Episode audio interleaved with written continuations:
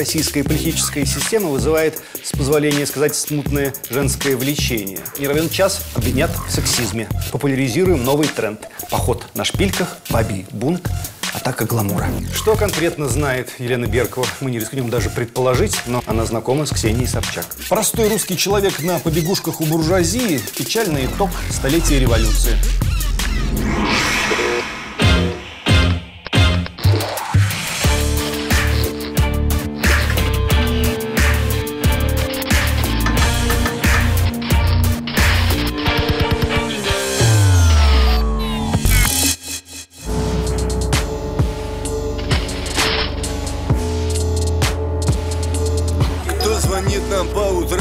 Нас не застает в постели. Если слышно террорам, значит мы достигли цели. Лай собак, вой сирен, наши ставки или-или. Если нас не взяли в плен, ждите новостей в эфире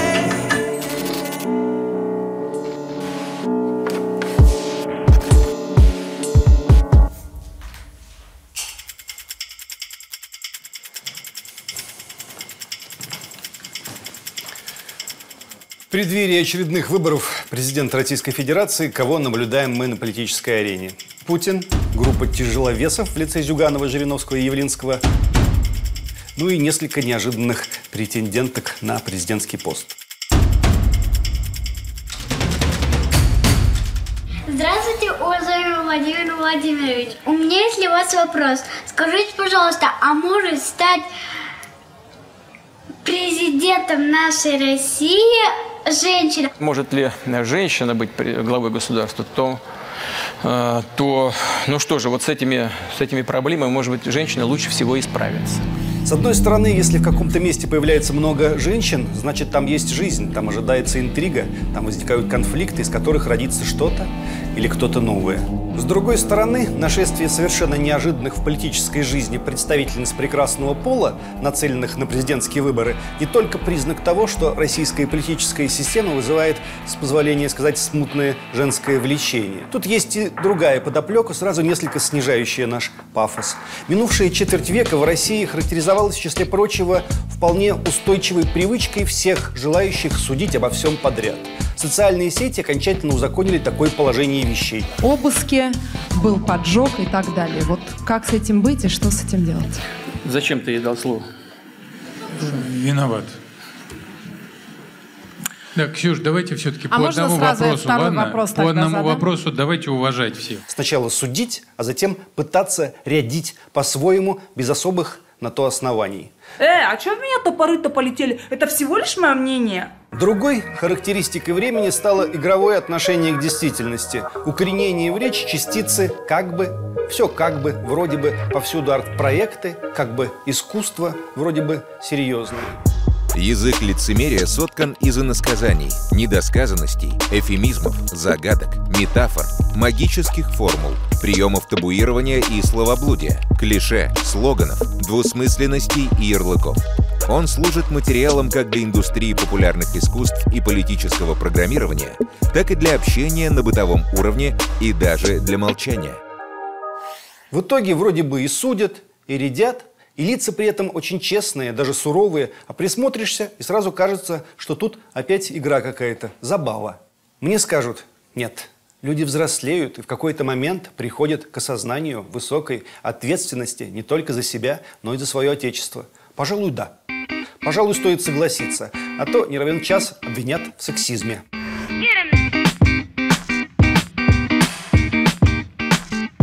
Но если бы нам был присущ сей грех, мы бы вообще смолчали о том, чему сегодня уже посвятили так много слов. Но мы же не молчим, мы, напротив, популяризируем новый тренд. Поход на шпильках, бабий бунт, атака гламура.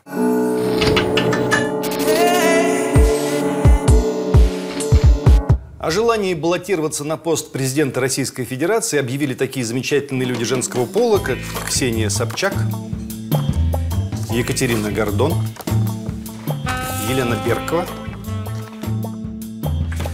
Алина Витухновская. Анфиса Чехова тоже, кажется, объявила, но потом передумала. Характерно, что две из названных снимались в кино, третья в кино для взрослых. Почти все так или иначе занимались журналистикой. Та, что снималась в кино для взрослых, еще и книжку написала. В общем, все они пишут, поют и пляшут немного. Казалось бы, особняком в этом ряду стоит председатель Национального родительского комитета Ирина Волынец. Но и тут вдруг неожиданно возникает кинематографическая тень. Именно Ирина принесла в шоу «Говорим и показываем» скандальное видео «Панин и собака». Я лично, как председатель движения «Национальный родительский комитет», буду подавать это заявление, объединившись с матерью, которая заинтересована в том, чтобы ее родная дочь от этого человека была вообще за пушечный выстрел. Так мы ее и узнали. Лучше бы мы ее узнали как-то иначе. Как сегодня сказали бы, перед нами мастера хайпа. В этом смысле Жириновский еще может им противостоять, а куда более серьезным людям в лице Геннадия Андреевича Зюганова или Явлинского или Миронова пришлось бы куда сложнее. Помните, как называлась одна программа Анфисы Чеховой? Спокойной ночи, мужики. Я бы, конечно, на такие дебаты посмотрел с удовольствием. Здесь сразу вспоминается архетипическая картинка из советского кино, где полная сила, ядреная баба, зачеркнул редактор, женщина атакует в миг растерявшегося мужика, напирая на него всей своей статью. Примерно так все, наверное, и выглядело бы, и мы всей страной смотрели, как видавшие виды политические тяжеловесы бегут с поля боя, вернее, из студии, бормоча классическое «черт, а не баба». Я считаю, что женщине не нужно в президентство в России. Женщина президентом – это очень такой сомнительный вариант. В моем представлении политика – это серьезная вещь. Я не вижу сегодня таких женщин, которые могли бы занять место первого лица. Да ладно, какую-то ерунду. А совет Собчак, что ли? Традиционно вроде бы у нас всегда с времен Екатерины все мужчины правили. Вдвойне занятно, что все вышеперечисленные гражданки влекут за собой целый воз разнообразных околополитических знаний, которые они еще неизвестно, как могут использовать. Отец Анфисы Чеховой, как известно, был водителем Жириновского. Водители много чего знают, правда? Катя Гордон – бывшая жена, как это иногда называют наши неприятели, путинского пропагандиста, на самом деле блистательного журналиста Александра Гордона. Я э, на самом деле э, делаю по жизни всегда одно и то же, просто использую для этого разные языки мне доступные. Что конкретно знает Елена Беркова, мы не рискнем даже предположить, но как минимум она знакома с Ксенией Собчак. Я планирую ввести такие законы, как цензура на одежду, нельзя носить юбку, короче 40 сантиметров, надо ввести штрафы. Планирую ввести сексуальное воспитание в школах. Планирую ввести обязательный сексуальный экзамен. В итоге возникает легкое ощущение коммуналки, где вот-вот начнется перепалка. Ксения Собчак призывает либералов, системных и несистемных, объединиться и организовать коалицию. Я полностью поддерживаю этот призыв. Более того, муниципальные выборы в Москве доказали целесообразность такого объединения. Поверив друг в друга и доверяя друг другу, мы способны победить противника, победа которого, казалось бы, предопределена. Хотя, возможно, мы и преувеличиваем. Возможно, ничего подобного не случится. В любом случае, мы имеем дело с тенденцией. Она лично меня не пугает, а веселит. В общем, новость о том, что Беркова тоже выдвинулась в президенты России, кандидаты, э, конечно, меня поразила. Сразу пришла в голову мысль о том, что если Собчак – это кандидат против всех, то Беркова – это кандидат со всеми. Букмекерские конторы уже принимают ставки на исход событий. Поменяет ли Собчак фамилию, а может быть и снимет кандидатуру с выборов. Пусть даже слово «тенденция» здесь можно заменить на другое, чуть более подходящее, которое нам подсказала одна из претенденток на президентское кресло. На оппозиционный митинг, первый из нашего публичного женского коллектива, вышла именно я и начала эту моду.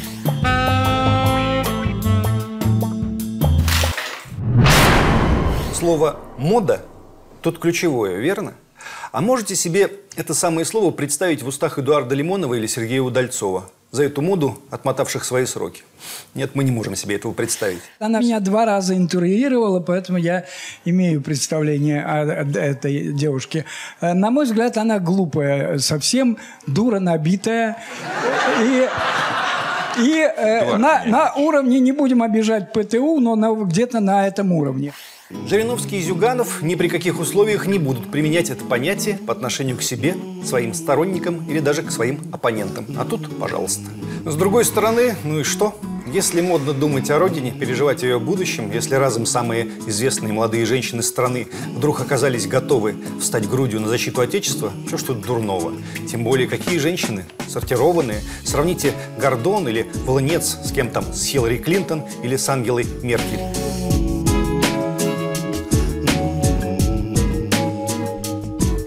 Сравнили? Вот то-то же. По крайней мере, внешне наши, безусловно, выигрывают. Хотя, признаться, самые громкие заявления, прозвучавшие из рядов женского взвода, пока несколько, что ли, пугают. Или, как минимум, озадачивают.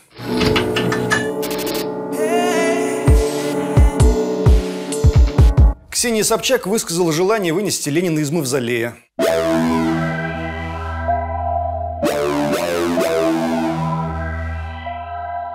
Задаемся вопросом, разве она туда его заносила? Разогнать Госдуму, убрать труп с площади города. И Крым тоже захотел вынести за пределы России. А крымчан?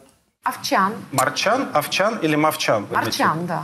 Потенциальный кандидат в президенты получила неожиданный отпор у целевой аудитории на митинге Европейского университета в Санкт-Петербурге.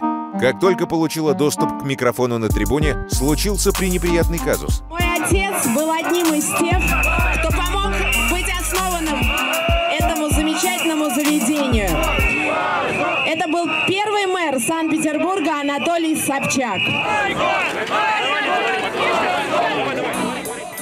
Алина Витухновская тем временем предложила отделить Чечню и выступила в поддержку движения Child Free, когда взрослые люди не желают иметь детей. И против Донбасса, естественно. Некоторые женщины, если начинают что-то отделять, то становятся необычайно щедры в жестикуляции. Я хочу знать, что я существую на самом деле, а не в каком-то гетто ментальном, не в каком-то виртуальном пространстве. Справедливости ради скажем, что Катя Гордон выступает за матерей-одиночек, которым действительно заботы не так много уделяется. Но для общенациональной повестки и президентской программы этих добрых побуждений не вполне достаточно. Правда, вот заявила, что Крым наш. Я считаю, что Крым наш. И не точка, а восклицательный знак. Все остальное – досужий треп. Может, еще что-нибудь придумает Катя. Будем надеяться. Будем надеяться на всех названных. А пока, если присмотреться, участниками грядущих президентских выборов у нас являются не столько люди, в том числе перечисленные люди женского пола, сколько понятия. Эти понятия – Ленин, Крым и Донбасс, женское счастье и, наконец, то, что у нас с некоторой уже усталостью именуется стабильностью. И то, что на поле выбежала в красивых нарядах сразу целая группа дев и див, говорит о том, что все у нас по-прежнему весело. Все не печально. Если ты ничего не будешь делать Ксения, я только что задала вопрос, Сейчас я тебе сказала. вообще, если Ребята, я не работать. смешно. Ну не работай. Давай уйди, давай еще уйди. А давай, лучше ты уйдешь сейчас. Я задала четыре раза сейчас вопрос. Я не собираюсь так работать дальше. Хорошо, сейчас а я задаю задаю- вопросы. Вообще, Почему почему она ты постоянно задаешь вопросы? Потому что понимаю. я задаю вопросы умнее, чем ты. Извини, Да, пожалуйста. конечно, да. Я, по-моему, Да, тоже ты можешь актуальный посидеть, вопрос сейчас. Это ты можешь посидеть, Да, давай, может, потупить. там А лучше еще будет. Единственное, что мне все хочется понять, а нет ли у нас прекрасных женщин, которые не хотят отделять Крым и Чечню, в противостоянии Киева и Донбасса болеют за Донбасс, не проповедуют ценности child-free, не желают снести мавзолей, не используют самые низкопробные медийные скандалы с целью заявить о себе. Или, может быть, мы кого-то пропустили?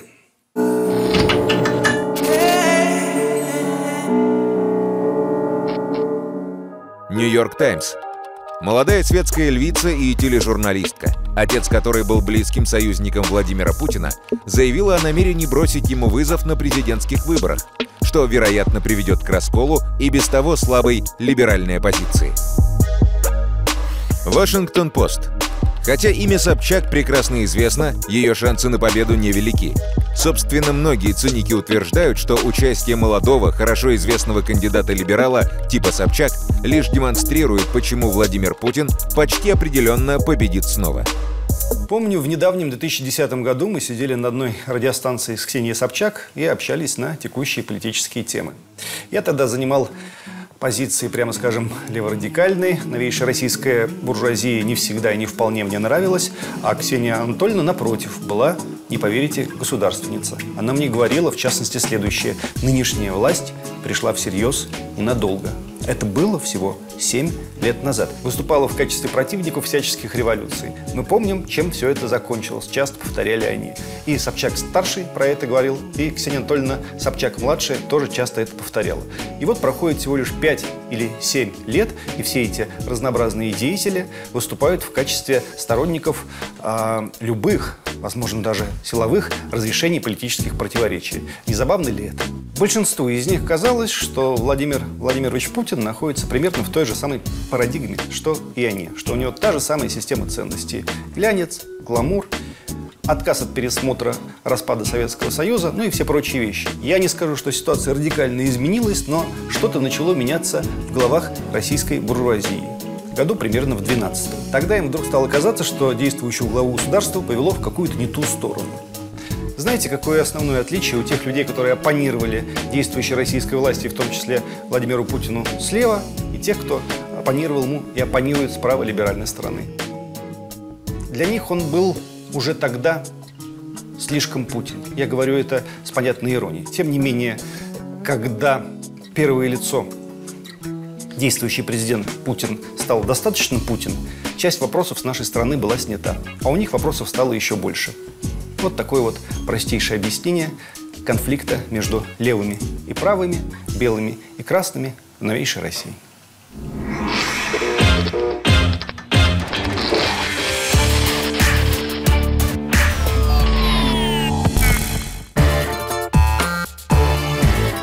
Столетие революции отпраздновали, но спящий Ленин все равно никого в покое не оставит, потому что хайп не спит.